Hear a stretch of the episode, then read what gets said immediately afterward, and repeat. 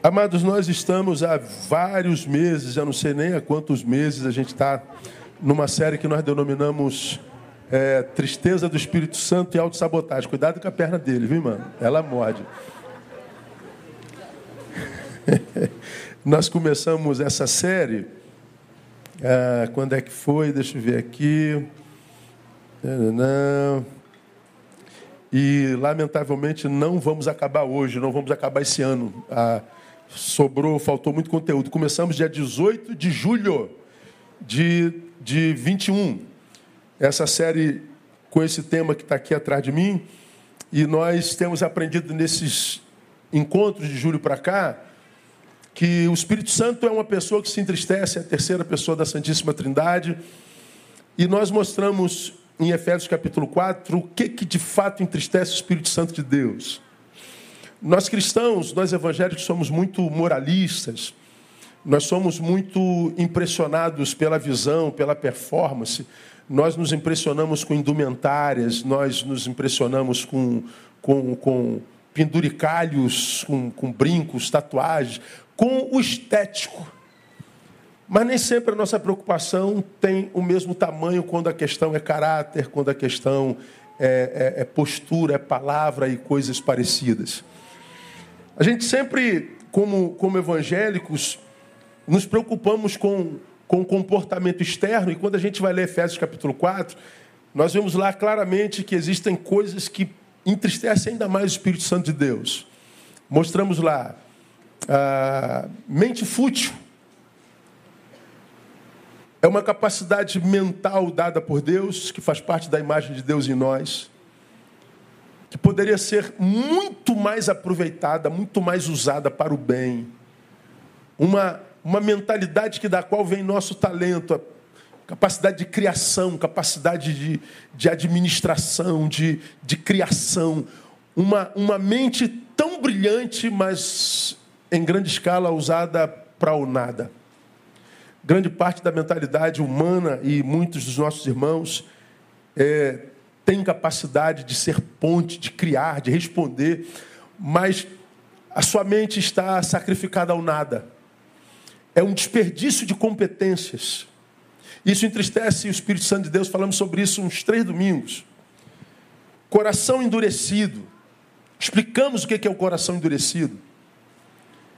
Insensibilidade. Paulo fala de forma muito clara quando quando fala sobre insensibilidade, e eu acho que ah, vale a pena reler esse texto, Efésios capítulo 4, para que a gente relembre a partir do verso 17. Portanto, digo isto e testifico no Senhor para que não mais andeis como andam os gentios. Como que os gentios andam, pastor? Como, Paulo, os incrédulos andam na vaidade da mente, é, futilidade da mente entenebrecidos no entendimento, separados da vida de Deus pela ignorância. É a segunda coisa que entristece o Espírito Santo de Deus é aquele que desperdiça tempo. Citamos aqui, foi no, no tópico que nós gastamos mais tempo, nós citamos Hebreus que diz: pelo tempo já devíeis ser mestres, mas ainda necessitais que vos dê ah, leite por alimento, porque comida sólida não podem suportar. Então, Paulo está dizendo que, pelo tempo, já deviam ser mestres, mas ainda são fúteis, são tolos. Então, ele fala de uma ignorância que é produto de alguém que não aproveitou muito bem o seu tempo, é um desperdiçador de tempo. Então, a gente envelhece, mas não amadurece na fé. A gente envelhece, mas continua um menino é, na presença de Deus. E aí, ah, essa ignorância e essa futilidade falamos lá, e isso deu uma repercussão muito grande.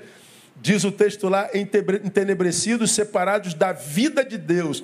A gente não está separado do Deus da vida. A gente está separado da vida de Deus. A gente é, é fútil, ignorante, continua na presença de Deus. Ou seja, próximo do Deus da vida, mas a vida de Deus não está em nós. Ah, é diferente. Diz mais, no versículo 19: ah, versículo 18: Entenebrecidos do entendimento, separado da vida de Deus pela ignorância que há neles, pela dureza do seu coração, mente fútil, ignorância, dureza de coração, os quais, tendo se tornado insensíveis, entregaram-se à lascívia para cometerem com avidez toda sorte de impureza.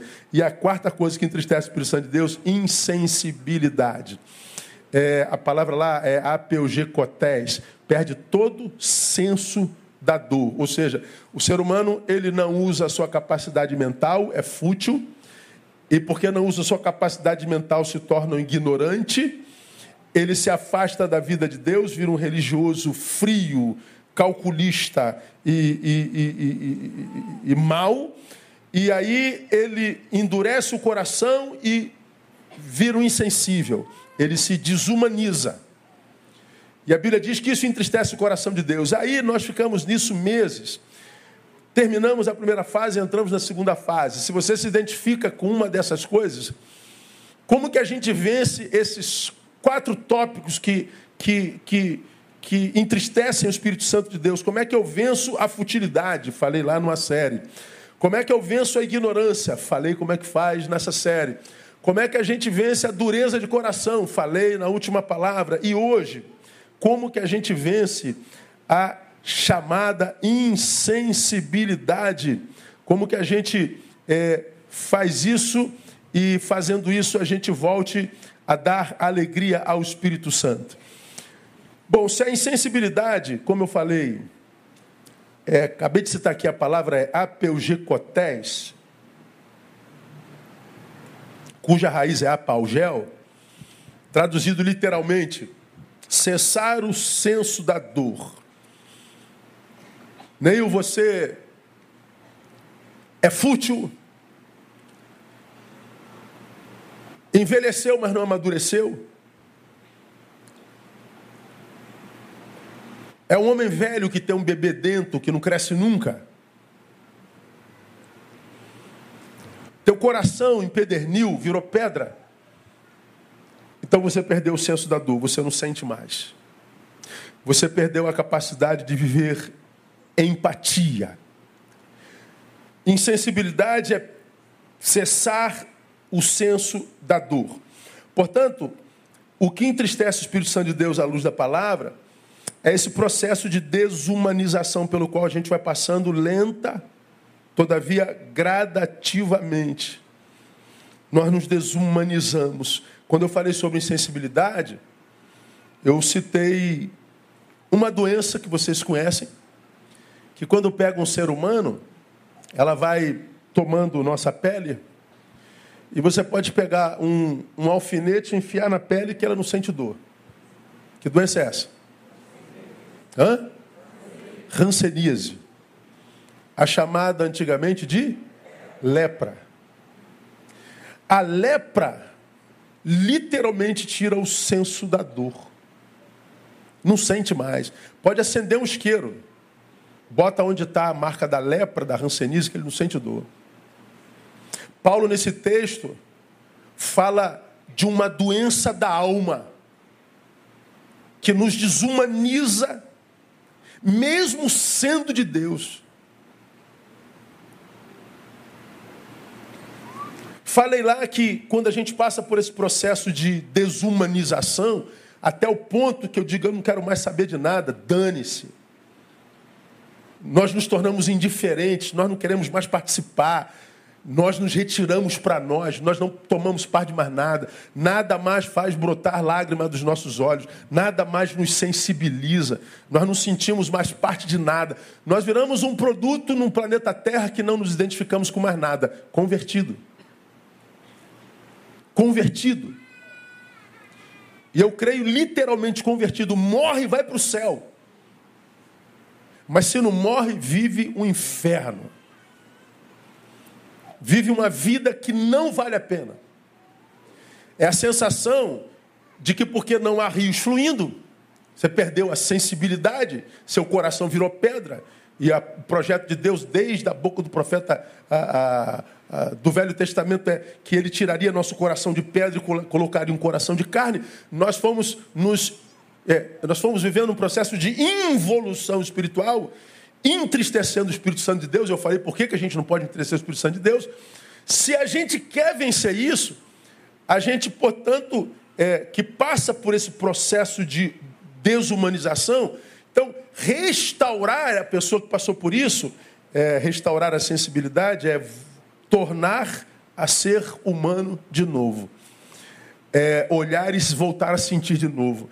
É, é fazer parte e se perceber parte. É analisar fatos e, e, e, se predispor a ser resposta para esse fato, é voltar a fazer parte da vida novamente.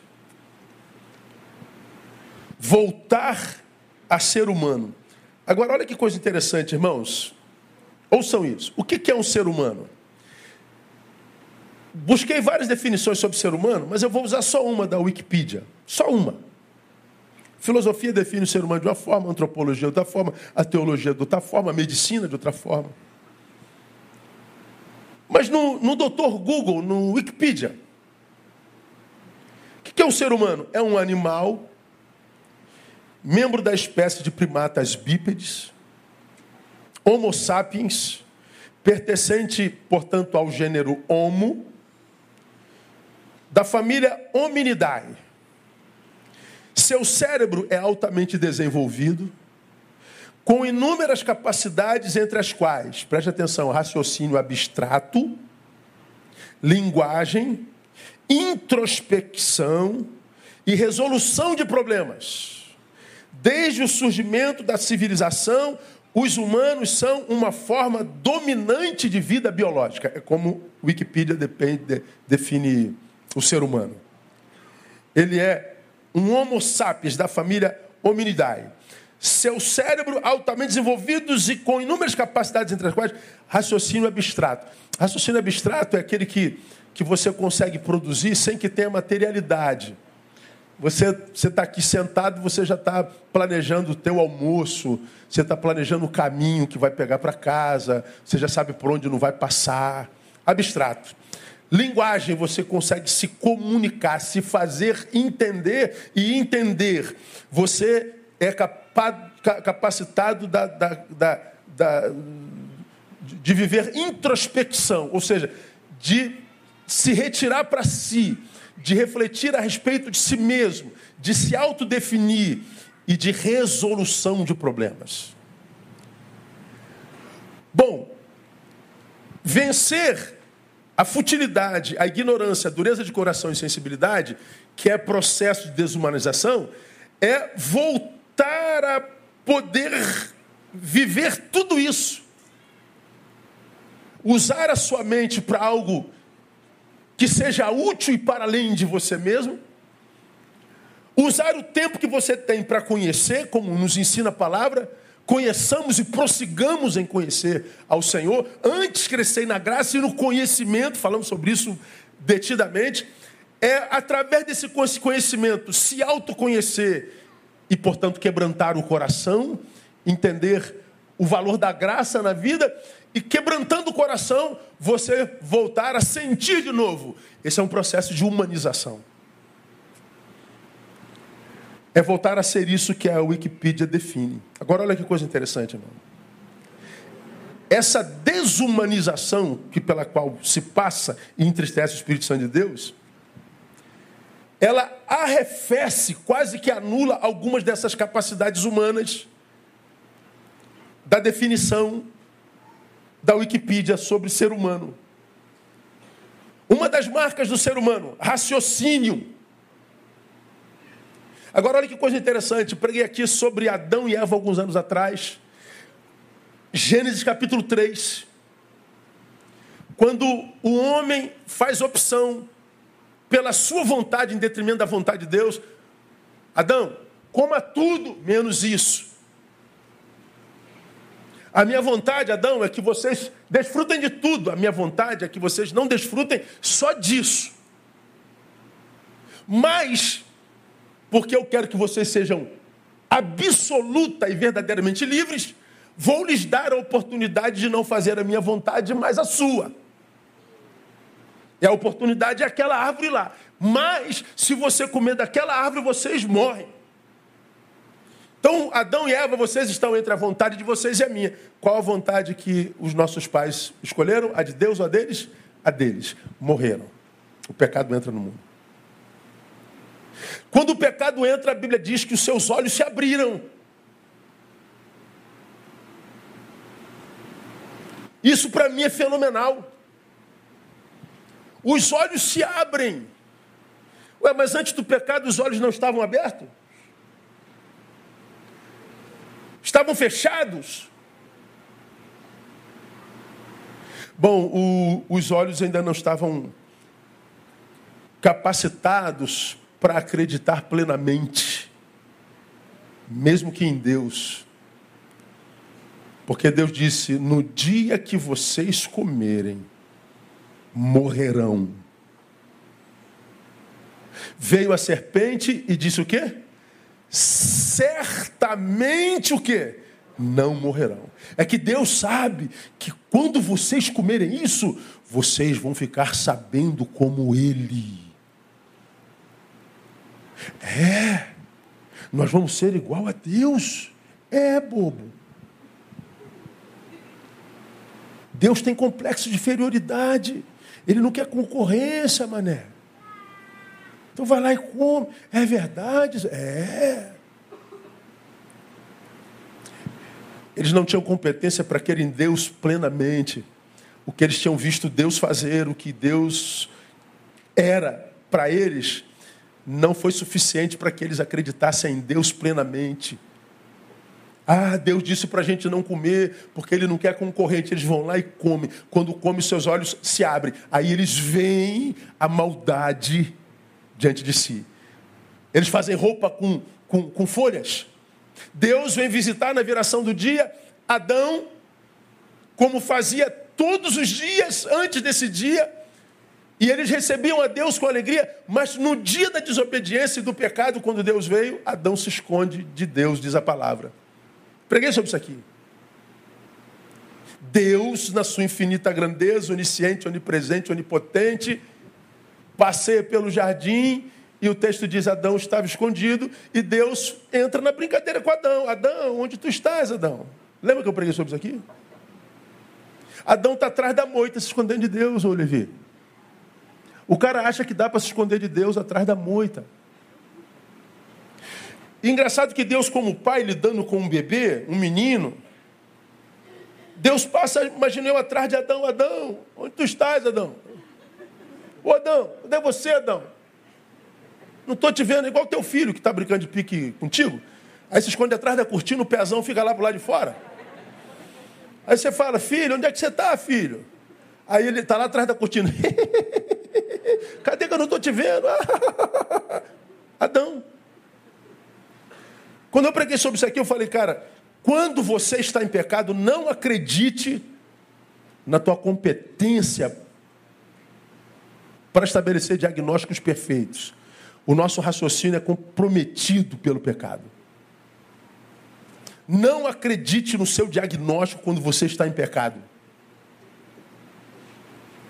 Nosso raciocínio embota. Adão não podia estar no, no pleno exercício da, da razão quando imagina que pode se esconder de Deus.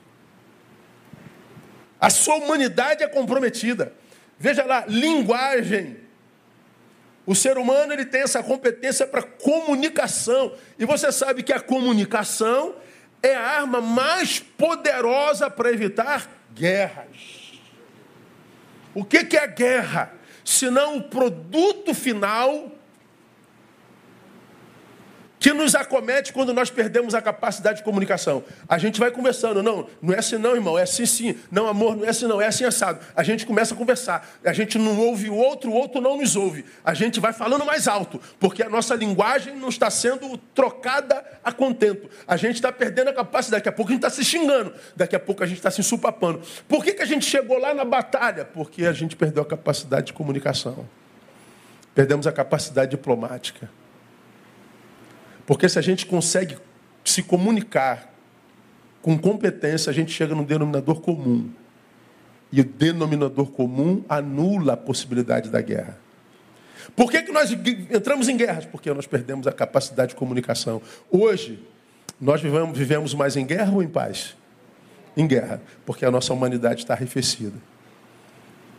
A gente não consegue mais se comunicar sem brigar, gente. Cada dia que passa a gente está mais doente, cada dia que passa a gente está mais desumanizado. Cada dia que passa a gente parece que fala uma língua diferente do outro. Incapacidade de diálogo, é, ignorância. Introspecção.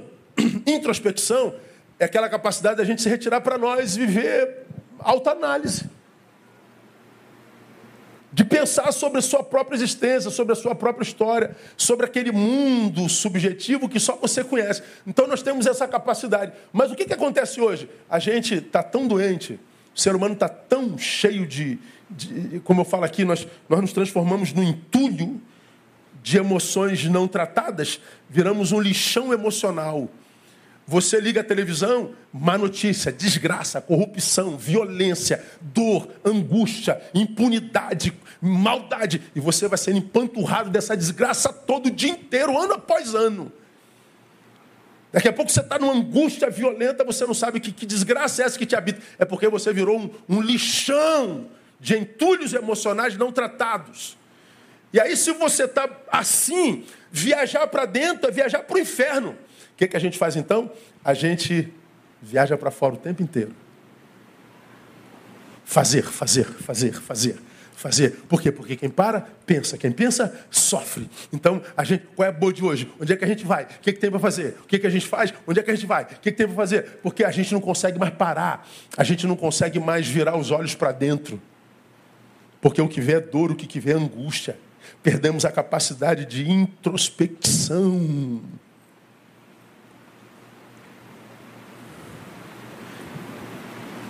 A definição de ser humano diz que nós somos dotados da capacidade de resolução, resolução de problemas. Hoje, nós somos o problema, irmão.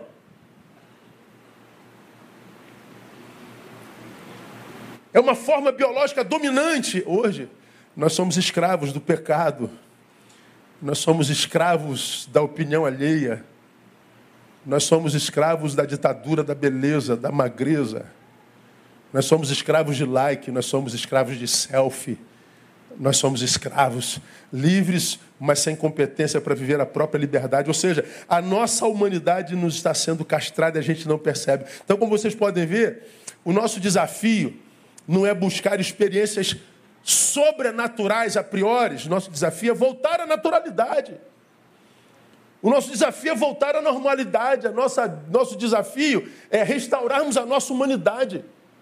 É restaurarmos essa competência de, de, de, de desenvolver raciocínio, de, de, pensar antes de agir, de não ser refém das nossas emoções, de deixarmos de sermos passionais. Precisamos aprender a conversar sem gritar, precisamos aprender a ouvir, a dialogar. E nós já aprendemos aqui que dialogar não é sentar à mesa armado para convencer o outro de que ele está errado.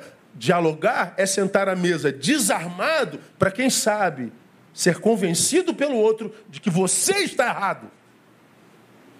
Mas hoje ninguém admite ser errado. E se por acaso eu estou errado, o culpado é você.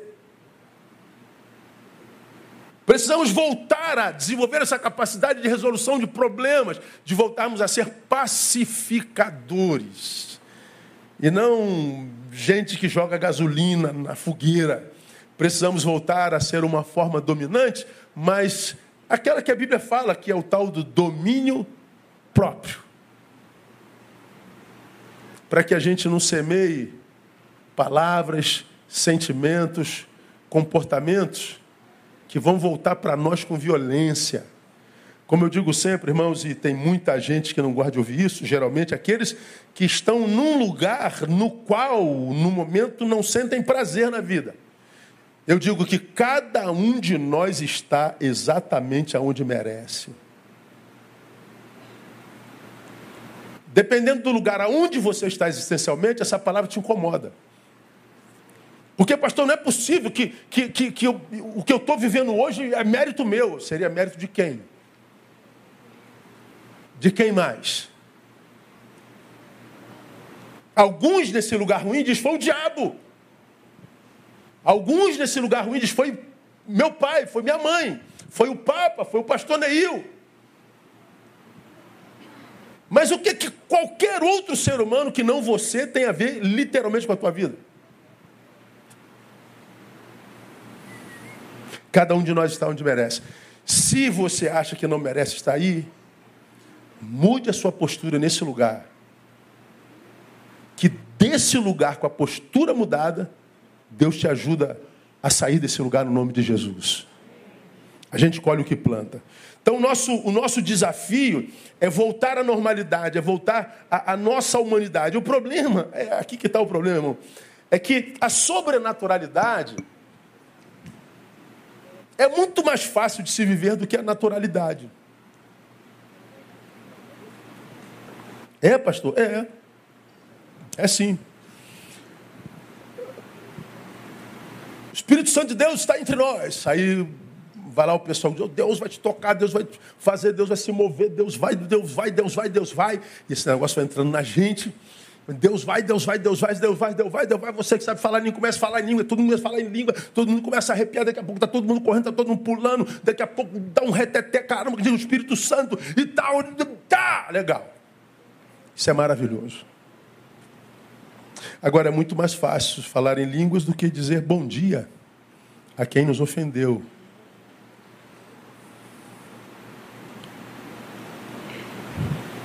É muito mais fácil vir para a igreja pular, dançar, celebrar, correr, do que achar o irmão com quem você teve uma treta braba no domingo anterior, ele passa do teu lado e você tem que dizer a paz do Senhor, meu amado irmão. Quando no fundo, tomara que um raio caia na tua cabeça, desgraçado. É o que você estava querendo dizer para ele. O senhor quer que eu dê bom dia a esse miserável, essa miserável? Eu não. Mas a Bíblia diz que quanto depender de vós, concluam para mim. Tem de paz com todos os homens. Não, mas ele, esse desgraçado. Pois é, ele fez isso. Mas se você retribuir na mesma moeda, essa desgraça vai se reproduzindo, vai se cronificando. Quem sabe você que se diz maduro e espiritual não corta esse ciclo de desgraça é, amando a esse teu inimigo? Retribuindo o mal com o bem. Não, eu, não, pastor, não leva o desaforo para casa, não. Pois é, então leva essa angústia. Leve essa dor. Leve essa qualidade de vida que está vivendo. Aí vai para a igreja. Viver a sobrenaturalidade de Deus, a sobrenaturalidade do Espírito Santo, e quando volta para casa se encontra com essa desgraça que habita, que te fez casa e morada. É muito mais fácil ver a sobrenaturalidade do que a naturalidade. É muito mais fácil vir ao culto de consagração do que ir à casa de quem nós ofendemos e pedir perdão.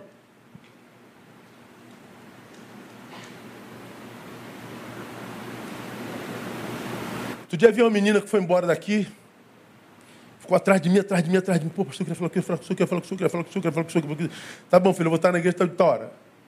Pastor, eu vim aqui pedir perdão. Mas perdão do quê? É porque, aí contou lá as histórias dela, aí eu falei assim, ah, tá esperando alguma promoção na nova igreja? Ela estava para ser consagrada presbítera. Aí o, o pastor disse que você tem que pedir perdão para quem você imagina ofendeu. É, ah, então você não veio porque você se arrependeu. Você veio por quê? está querendo cargo. Falei, filha, vira e vai. Deus te abençoe. Sua ofensa nunca chegou ao meu coração. Você está livre até da necessidade de pedir perdão. Até para pedir perdão nós somos interesseiros.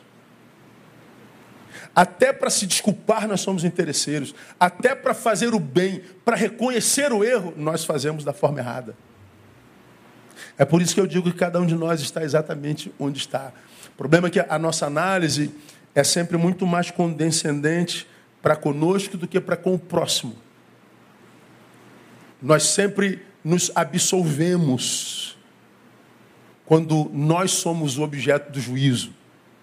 Então é muito mais fácil eu vir para o culto de consagração que acontece todos os dias às 15 horas, buscar o fogo do Senhor, o poder de Deus, a unção de Deus, quando, na verdade, o que eu deveria fazer é, ó, se você tem alguma coisa para colocar no altar, é, deixa aí no cantinho, vai lá, pede perdão ao teu irmão, depois você vem e consagra. Porque senão a tua consagração não adianta de nada. Então, o nosso desafio como cristão não é viver sobrenaturalidade, é voltar à normalidade. É, portanto, é muito mais fácil, terceiro, viajar nas asas da adoração do que caminhar nas estradas esburacadas do nosso caráter. Lidar com a nossa hipocrisia, lidar com a nossa mentira lidar com a nossa dissimulação, com a nossa desobediência, com a nossa ganância, com a nossa ingratidão, com a nossa soberba, com o nosso comum exibicionismo. Isso é uma rua muito buracada. Se a gente voltar na história que a gente criou para nós, a gente vai ver que tem um monte de buraco que precisa de um asfalto novo. Só que para tapar esses buracos, a gente vai ter que renunciar a muita coisa. A gente vai ter que viver conserto. A gente vai ter que viver disciplina. Então a gente prefere o sobrenatural. Porque só é de Deus se é sobrenatural. Aprenda, minha igreja, em nome de Jesus. Sobrenatural é a capacidade de viver o natural sobrenaturalmente. Viva o natural sobrenaturalmente. Seja quem você é com plenitude. Desenvolva a tua competência com plenitude. Desenvolva a, a, a, a, tua generosidade com plenitude. Desenvolva o teu saber com plenitude. Desenvolva a tua capacidade de perdoar, de acolher com plenitude. Faça o que te compete como cristão e um ser humano restaurado por Deus com plenitude. E você vai ver o que é sobrenatural. Você vai viver as bênçãos do Salmo primeiro.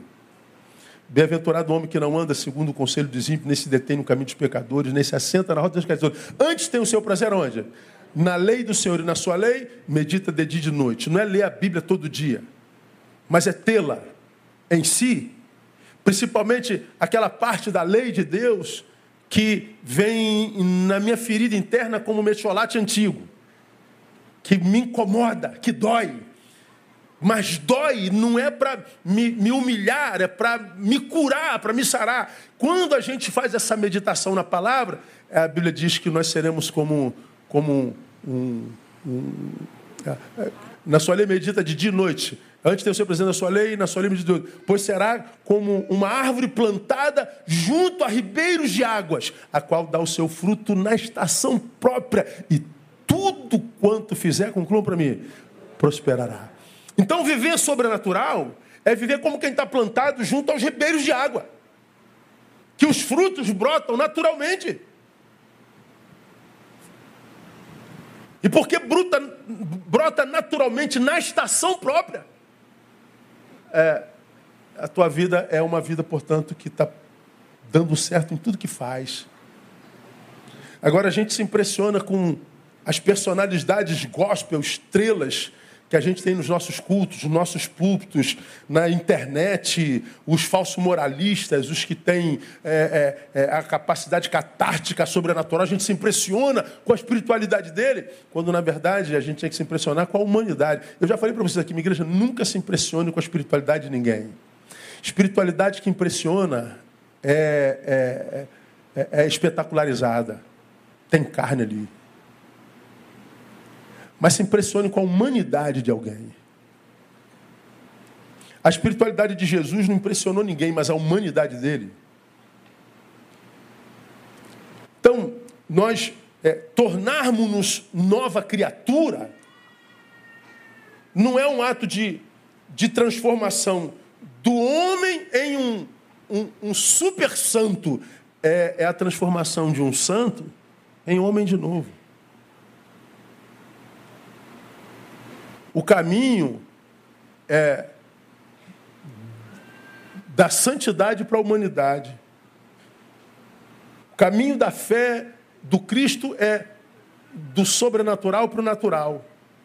Hoje a gente quer viver do natural para o sobrenatural. E aí, quando você acha os, os, os que impressionam com a espiritualidade, você vai ver a humanidade dele, é a humanidade dele é pífia. Agora, como é que esse, como é que esse processo, irmão, de restauração da humanidade acontece na gente? Pastor, eu preciso melhorar muito nessa área. Eu, eu, eu, eu confesso, pastor, eu tenho 20 anos de igreja, mas eu sei pouco da palavra. Pastor, eu confesso, eu tenho 30 anos de igreja, mas nunca me envolvi de corpo e alma no trabalho do reino de Deus. Aliás, pastor, de onde eu fui criado, onde eu vivi a vida inteira, nem tinha trabalho de solidariedade, de amor, não tinha esse lance de materializar amor. A gente só vivia por alto. A gente só vivia nos montes, a gente só vivia nas consagrações. Aí, em função disso, pastor, eu acho que, que, que meu coração endureceu, porque eu sou muito crítico. Eu vivo de juízo sobre as pessoas, eu, eu me incomodo com a liberdade dos outros. Bom, se você admitir isso, você já está em processo de, de cura, irmão. Se você olha alguém que sofre e diz, ah, está em pecado, merece isso mesmo, você está doente, cara. Agora, se a gente quer voltar a ser gente de novo, porque Deus só trabalha com gente, irmão.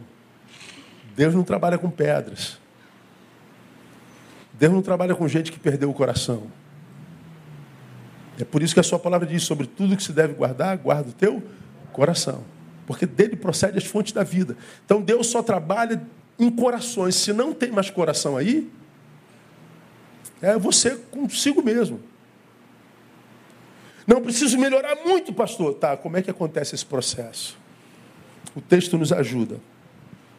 Efésios capítulo 4, verso 22, que é o texto onde nós estamos o ano inteiro, ele diz assim: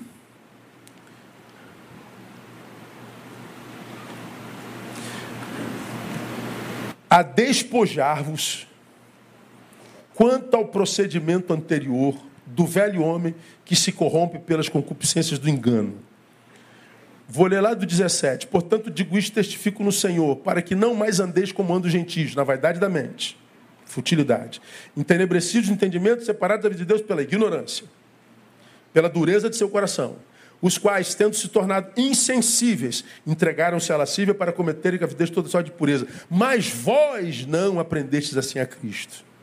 Se é que o ouvistes e nele fostes instruídos, conforme a verdade em Jesus. Que instrução é essa de que Paulo fala? Aí vem o 22. A despojar-vos quanto ao procedimento anterior do velho homem que se corrompe com a complicência do engano. Então, como é que esse processo de reumanização, de restauração da humanidade na qual Deus trabalha acontece conosco? É, Esvaziando-nos de nós mesmos. Quem quer ser cheio do Espírito Santo, irmão, precisa esvaziar-se. Não tem como se encher se cheio já estiver. Por isso que eu digo que o homem mais vazio é aquele que está cheio de si mesmo. Quem quer ser, se tornar morada do Espírito, que tornando-se faz-nos humanos de novo, precisa passar por um esvaziamento. Despojar-vos quanto ao procedimento anterior do velho homem. Despojar, irmão, sabe o que significa despojar? Privar-se de. A despojar-vos quanto ao procedimento anterior do velho. Então, Paulo está dizendo assim, Neil, se você quer ser cheio do Espírito Santo, olha o teu procedimento até aqui, mesmo depois da tua conversão, se é que você se converteu, e você tem que se privar de tudo isso. Prive-se desse comportamento. Prive-se dessa futilidade. Prive-se dessa ignorância. Ou seja, se você se vê ignorante, pelo menos não produza. Prive-se desse coração endurecido que te fez juiz, fanático, crítico, cético. Prive-se dessa insensibilidade que te desumanizou privar-se de, livrar-se gradualmente do nosso velho homem. Ah, Filipenses 2, de 5 a 8, ajuda a entender melhor isso aqui. Paulo diz à igreja de Filipos: tende em vós aquele sentimento que houve também em Cristo Jesus. Aí quando eu leio esse texto, eu imagino Paulo falando comigo, Neil, procura desenvolver em você, filho, aquele mesmo sentimento que houve em Cristo Jesus. Aí na minha cabeça, como é que eu passo? Que sentimento é esse? Quando você olha para Jesus, que sentimento você identifica primário, primeiro nele? Olha para Jesus, fecha os teus olhos e vai, vai identificando posturas de Jesus. Sentimentos que levaram Jesus à ação. Jesus, o qual, subsistindo em forma de Deus, não considerou ser igual a Deus, na cabeça de Paulo, coisa que se devia ferrar. Não considerou ser igual a Deus, mas esvaziou-se a si mesmo, tomando a forma de servo, tornando-se semelhante aos homens, e achado na forma de homem, humilhou-se a si mesmo, tornando-se obediente até a morte morte de cruz. Olha o que, que Paulo está dizendo. Jesus era Deus, não se prendeu ao cargo. E Paulo disse: Eu acho que ele devia se prender lá. Mas ele abriu mão da sua divindade, tornou-se homem. Quando homem, foi obediente. E obediente, mesmo quando sabia que ia para a cruz.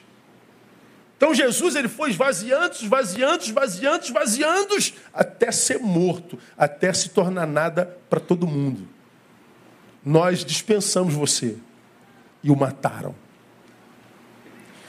Isso se chama o processo de humilhação, o processo desembocado pela humildade. O processo vivido por Jesus foi o de Deus a homem. O nosso tem sido de homem quase um semideus. O nosso caminho é um caminho no qual a gente quer sempre parecer ser mais do que é, quer ser reconhecido o tempo todo pelo que a gente é, nem é, a gente quer ser honrado o tempo inteiro, nós queremos que todos nos vejam e nós queremos promoção. Ah, não é o sentimento de Jesus.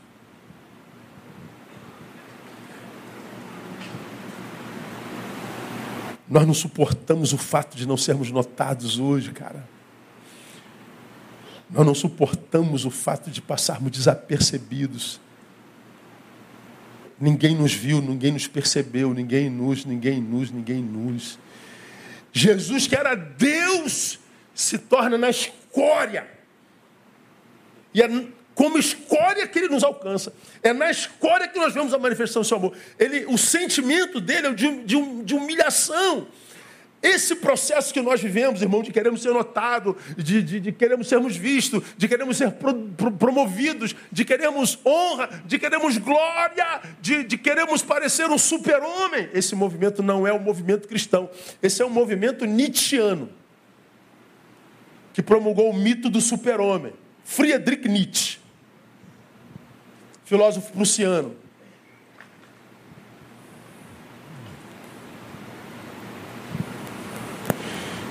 Para Nietzsche, virtudes como, como compaixão, caridade, amor ao próximo, pacifismo,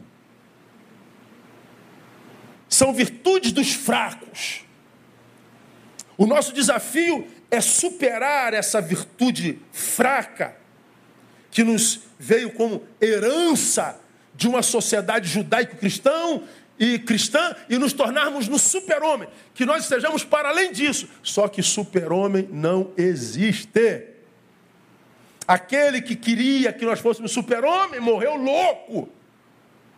Amanhã eu estou apanhando pesado na rede, os discípulos dele me pegando. Isso é totalmente anticristão. Acho que é, é exatamente por isso que, que Jesus confundia os sábios. Graças te dou, ó Pai, porque tu ocultastes essas coisas aos sábios e entendidos e as revelaste aos pequeninos. Nunca que nós vamos entender esse processo de, de, de, humilhação, nunca que nós vamos entender esse processo de esvaziamento com o nosso intelecto. Só pelo Espírito Santo de Deus. Porque quando nós vivemos essa, essa ideia de que eu não preciso de honra, de glória, de aparecer, de seguidor, de like, de fã-clube, basta que eu seja eu com excelência para a glória de Deus, que aí nós vamos entender o que, que o pai queria dizer quando disse: aquele que a si mesmo se exaltar, será o quê? Humilhado. E aquele que a si mesmo se humilhar, será exaltado.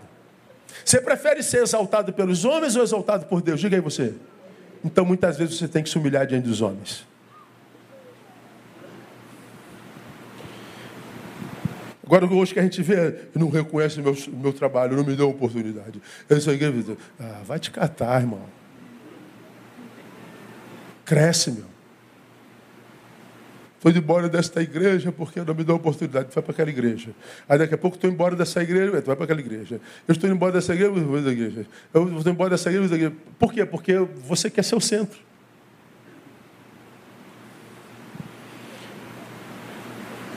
Então, como é que a gente vive esse processo de reumanização? Ou seja, que nos transforma em alguém em quem Deus trabalha de fato, de verdade. Faz de nós alguém que esteja para além de um membro de uma igreja local, para além de um religioso, para além de ser mais um no meio da massa, na inconsciência coletiva. Como que a gente se transforma nesse ser único, nessa subjetividade na qual Deus trabalha de fato, de verdade? E os frutos testificam, esvaziando de nós mesmos. Quanto mais de mim em mim, menos de Deus em mim. Quanto menos de mim em mim, mais Deus em mim. A gente tem que viver essa, essa realidade dessa, desse esvaziamento até que a gente possa falar como Paulo, agora vivo não, mas eu, mas Cristo vive em mim. Quantos querem viver isso na vida, irmão? Aplauda ele bem forte aí, que ele nos ajude a viver essa insanidade aos olhos do tempo presente, porque no tempo presente o que a gente quer é aparecer. Irmão, eu fico espantado com alguns de vocês, meu Deus do céu, cara.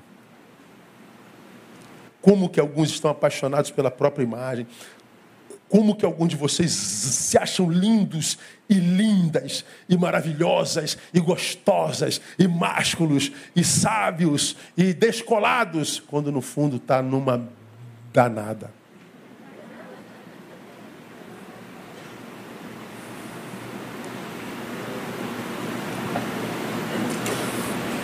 Como que a ficha não cai em algum de vocês? Como que vocês não percebem, você que tem 100, 200, 300, 500, mil seguidores, não percebe a, a, a visão que os teus seguidores têm de você? Você está tanto querendo impressioná-los, dizendo que não, é porque você gosta mesmo. E não sabe que só se queima mais ainda. Por que, que não vive para impressionar a Deus? Por que não tenta impressionar a Deus vencendo essa necessidade de aparecer? Vencendo essa necessidade de dizer, eu não me importo mais nada, que se dane. Deixar de ser insensível, deixar de ser ignorante, deixar de ser ah, ah, ah, fútil. Então eu preciso me esvaziar. E para a gente terminar hoje, caminhos para esse esvaziamento, pastor, nos ajuda? Ajuda. Quais são as etapas para esse desvaziamento? Bom, o versículo que nós acabamos de ler diz: Tende em vós aquele sentimento que houve também em Cristo Jesus. A palavra sentimento é a palavra proneísmo ou froneísmo.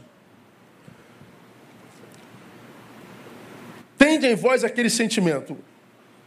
Proneisto, é, proneisto diz, tende, Neil, a mentalidade que houve em Cristo tende a disposição mental que houve em Cristo. Eu fiquei nesse texto aqui um pouquinho pensando. Qual é a mentalidade de Cristo? Qual é a disposição mental de Jesus de Nazaré? A de viver em função de uma missão.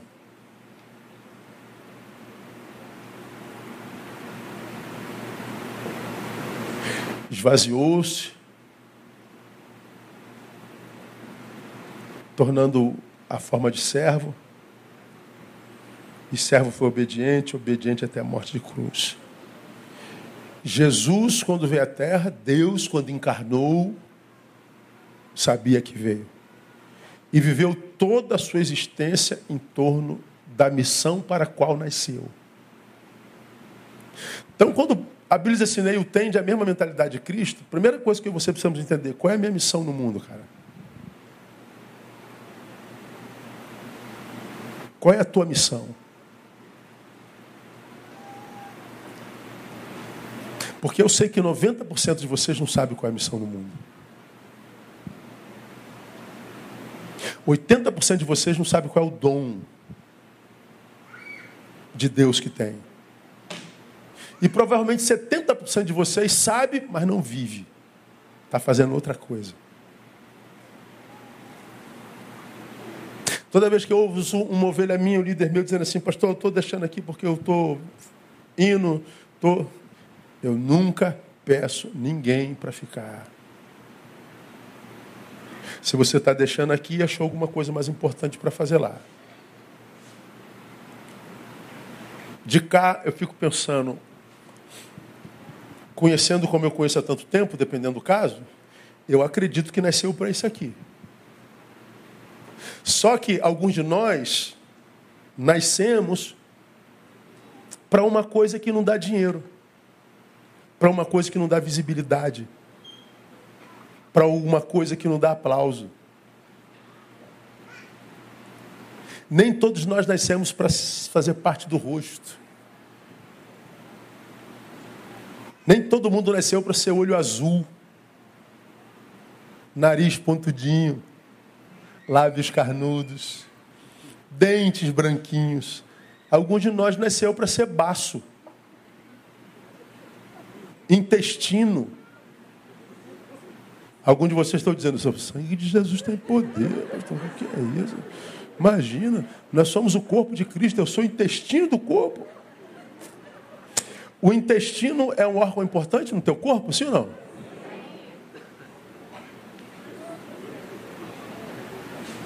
Se no acidente eu arrancar essa orelha aqui, ó, eu sobrevivo? E se eu arrancar o intestino? Quem é mais importante, a orelha ou o intestino? Vou contar uma experiência que vai escandalizar vocês, mas Estou eu num evento que, do qual fazia parte mais anos atrás, chamado Tribal Generation. Brasília. Não dá para contar não, né, irmão? A André já virou as costas ali. Não, não vou contar não. É pesado. Tribal Generation reunia tribos de todas as espécies, cara, é um negócio lindo. Hippies, motociclistas, hippies de Cristo motociclista de Cristo, surfista de Cristo, é, paraquedista de Cristo, tribos. Uma vez nós estávamos em Brasília, na reunião de liderança, fazia parte da liderança do Trabalho Generation. Uma crise se estabeleceu no ministério, aí levanta um pastor amigo que é pastor da comunidade hippie de São José dos Buritis. Foi um empresário que numa tempestade em São Paulo, onde ele morava, o carro dele blindado enguiçou. Tempestade. E parou do lado de um ponto de ônibus coberto. Nesse ponto de ônibus tinha uma família de hippies que estava de passagem de uma cidade para outra. Naquele dia o Espírito Santo falou para ele, ó, eu quero que você largue tudo, porque eu quero que você alcance essa gente. Ele ficou em parafuso por, por anos. Bom resultado, ele vendeu a empresa, largou tudo, virou hippie. Foi com a família viver. Hoje ele pastoreia no Brasil inteiro essa gente. Aí tivemos um problema ministerial faltava voluntário, faltava gente que fazia isso, fizesse isso, fizesse aquilo. Ele pede a palavra e ele fala assim: sabe qual é o nosso problema, irmão? Porque nós somos o corpo de Cristo, mas todo mundo no corpo de Cristo só quer ser órgão importante. Só os órgãos que aparecem. É o que eu estou falando aqui agora. Ele falou assim: no corpo de Cristo, ninguém quer ser o ânus de Cristo. Só que ele não falou anos. Dá para entender? Quando ele falou, ninguém quer ser o ano de Cristo, cara, choque assim, todo mundo está telado. Tá, meu Deus, o que, esse cara está falando? Meu Deus, um herege. Eu fiquei mastigando com os dentezinhos do meu cérebro. Eu falei, é, todo corpo tem.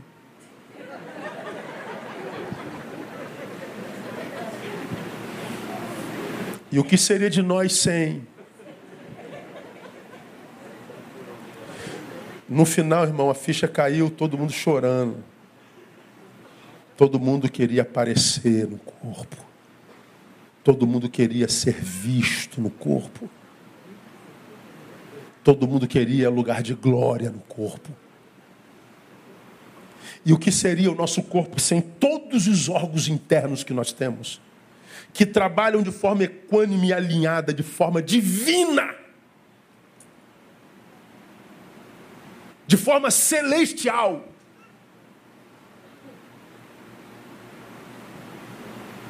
Então, ter a mentalidade, a disposição mental é viver em torno de uma missão, de servir, de ser útil, de fazer a vida valer a pena, e nunca de autoexaltação, de demonstração do que não é e quer que os outros acreditem que seja. Ah, o que Jesus está dizendo, né? Eu descubra quem você é e seja. E assuma quem você é. O que, que pulsa no teu coração? Tem gente que gosta de trabalhar nos bastidores. Se você der um microfone, ele desmaia, ele se mata. Tem gente que abençoa financeiramente, não quer que apareça o um nome em lugar nenhum. Tem aqueles que seguram a corda, o outro vai lá dentro do buraco. Mas um sem o outro não funciona. Então, como é que eu me esvazio, irmão? É, tendo o mesmo sentimento de Cristo Jesus. É desenvolver a mesma mentalidade para a gente terminar. Olha a mentalidade de Jesus, irmão.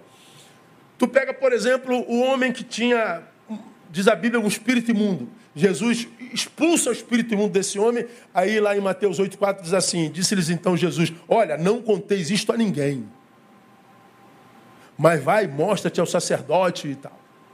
Jesus cura o sujeito de uma forma espetacular, não conta para ninguém. Você vai em Mateus 9,30, os dois cegos que ele curou, depois que ele cura, ele diz: E os olhos se lhes abriram, Jesus ordenou-lhes terminantemente, dizendo: Vede que ninguém saiba.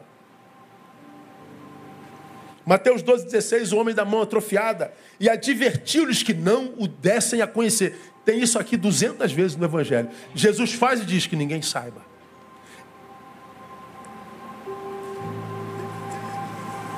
Eu não quero aparecer. Mateus ele, ele ilustra isso ainda mais profundamente, 20, 28 de Mateus 20. Mateus 20, de 20 a 28. Aproximou-se dele então a mãe dos filhos de Zebedeu. Ó, isso aqui é o espírito crente.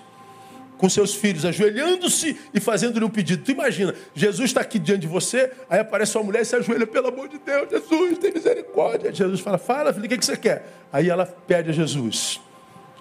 Que queres? Ela lhe respondeu: Concede que esses meus dois filhos se sentem, um à tua direita, outro à tua esquerda no teu reino. Ah, irmão. Ah, ah, mulher, mas, meu irmão, se eu fosse Deus. Ah, Jesus, eu ia ser o diabo mesmo, eu ia ser ruim, irmão. Sim. Pô, você se ajoelha aqui, eu estou pensando que você vai pedir uma coisa. Você quer que no reino, quando eu estiver no meu trono, o teu filho fique à minha direita e o outro à esquerda? É, Senhor. Jesus, porém, replicou: Não sabeis o que pedis. Podeis beber o cálice que eu estou para beber? Responderam: Podemos. Então lhe disse: O meu cálice certamente é a vez de beber, mas o sentar-se à minha direita e à minha esquerda não me pertence concedê-lo. Mas isso é para aqueles para quem está preparado por meu Pai. Lugar, irmão, não se caça. Lugar não se pede. Há um lugar no corpo de Cristo que é teu. Você não escolhe, não, é Ele que te leva para lá. Há um lugar para todos nós no corpo de Jesus Cristo. E alguns de nós é boca, o outro é rim. Mas como que a boca falaria se o rim não funcionasse? Como que a boca falaria e ministraria se o intestino não funcionasse? E aquele que se descobre o intestino, o rim, baço, pulmão, ele o é com alegria. Porque a alegria do Senhor é a nossa força. A alegria do Senhor não nos batiza quando a gente está no evento buscando essa alegria. A alegria do Senhor nos batiza quando Ele, pelo Seu Espírito, nos revela quem nós somos no corpo. E quando a gente é no corpo, a alegria nos batiza. E quando a alegria nos batiza porque a gente está no lugar certo, não adianta o cara dizer que você é feio, que você é gordo, que você é magro, que você é isso. Fala à toa, irmão. Eu sei quem eu sou, pô. Fala, fala, fala, fala. E como a gente diz aqui, enquanto eles falam, a gente vai lá e faz. A opinião do outro já não, não vale para nada. Ah, pastor, disseram. Aí disseram, ah, vai te catar, irmão. Eu sei meu lugar no corpo. E eu já sou esse lugar no corpo. Quando você descobrir o seu lugar no corpo, estiver lá, irmão, você vai ser como uma árvore plantada junto aos ribeiros do água, que dá seu fruto na estação própria, e o que você fizer vai prosperar. Não é evento só, não. Aí ele continua lá dizendo: Jesus, pois, chamou chamou-os para junto de si e lhes disse: Sabeis que os governadores dos gentios os dominam e os seus grandes exercem autoridade sobre eles. Não será assim entre vós. No mundo existem cargos. É, o coronel manda no, no, no, no tenente-coronel, que manda no, major, que manda no capitão, que manda no primeiro tenente, que manda no segundo tenente, que manda no subtenente, que manda no primeiro sargento, que manda no segundo, no terceiro, no cabo e no soldado. E não tem papo. No reino não será assim diz o Senhor. Não será assim entre vós. Antes, qualquer que entre vós quiser tornar-se grande, será esse o que vos sirva. E qualquer que entre vós quiser ser o primeiro, será o vosso servo. Assim como o filho do homem não veio para ser servido, mas para servir e para dar a sua vida em resgate de muitos. Então o Senhor está dizendo assim: a glória no reino não é ser o apóstolo, é ser o que serve. Como o rim serve, como o baço serve, como o pulmão serve, como o coração serve, como o cotovelo serve, como tudo serve. E quando a gente serve no lugar certo, a gente nunca se vê sobrecarregado. A gente serve até o fim da vida. Agora, se você é, é coração, mas não sabe disso, está trabalhando como pulmão, não vai aguentar ser o que você não é a vida inteira. Se você é pulmão, está trabalhando como joelho, não vai aguentar ser o que você não é a vida inteira. Você tem que descobrir quem você é no corpo. E quando você descobrir e for, meu irmão, é, até morrer. Até morrer. Então, é, como que a gente passa por esse processo, irmão? É, esvaziando de nós mesmos. E esse processo ele starta quando a gente busca desenvolver a mente de Cristo. Domingo que vem eu vou mostrar para vocês por que isso é tão difícil. Se fosse fácil, todo mundo estaria vivendo isso. Agora, lamentavelmente, entre os cristãos, os que vivem isso é minoria. Porque a grande maioria é frequentadora de eventos.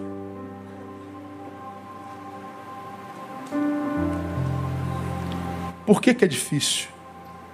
Lembrando que o difícil não é impossível. Vamos orar. Aleluia. Deus, muito obrigado pela Sua santa palavra. Como a Sua palavra mexe conosco, Deus. Tu sabes aqui nessa pequena multidão quais os que são seus, que estão aqui tocados por essa palavra e te amam, Deus, te amam. E tu sabes que te amam de verdade, mas lá no fundo sabem que ainda não acharam o seu lugar no reino. Tu sabes, ó Deus, o desejo de te servir, de se tornar um filho, uma filha que te dê prazer, mas ainda não conseguiram fazer isso. Tu sabes quem são eles. Tu sabes, ó Deus, eu te peço que tu os visite nessa manhã. Eu te peço que tu os toque nessa manhã. Eu te peço, ó Deus, que tu introjete essa palavra no mais profundo do seu ser, para que ela comece a estartar nessa manhã esse processo de esvaziamento. Que nós não tenhamos medo de desaparecer, Deus. Porque só quando a gente desaparece, tu nos enxergas. É porque nós estamos vivendo o processo que ele cresça, que eu diminua. Que ele cresça, que eu desapareça. Então, Deus, tu sabes quantos estão aqui tocados por essa palavra, movidos por essa palavra, dizendo: Deus, ajuda-me a diminuir, ajuda-me a me achar, a me encontrar, achar o meu lugar no corpo. Ajuda-me, ó Deus, a ser um servo útil na tua presença. Ó Deus, ajuda-me a me livrar desse vício por ser visto, por ser anotado, por aparecer, por me exibir. Ó Deus, eu quero ser visto só por ti, porque eu quero ser como um um jardim regado. Eu quero ser como um ribeiro plantado junto às águas saudáveis. Eu quero, Deus, glorificar o teu nome com a vida bem-sucedida. Muito obrigado por essa palavra. Muito obrigado porque tu tens abençoado tanto a tua igreja nesse lugar. E nós queremos te dizer: nós te amamos, Deus, e queremos ser úteis. Faça assim, nos dê essa alegria. No nome de Jesus, nosso Senhor que reina. Amém. E aleluia. Aplauda ele forte. Fica em pé. Dá um abraço no teu irmão. Vamos sair cantando essa música linda que nos abençoou na semana passada. Você é livre para sair, mas é livre para ficar e cantar essa canção ao doce Espírito, ao amigo Espírito Santo.